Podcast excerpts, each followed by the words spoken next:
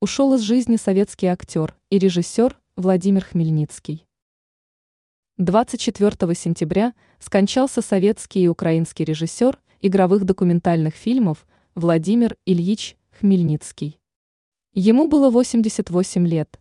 О кончине артиста сообщили украинские средства массовой информации. Владимир Хмельницкий родился в 1935 году в городе Умань. В 1958 году он начал карьеру режиссера в качестве простого ассистента. В 1978 году под его началом была выпущена картина «Алмазная тропа», созданная при сотрудничестве специалистов из СССР и Германии.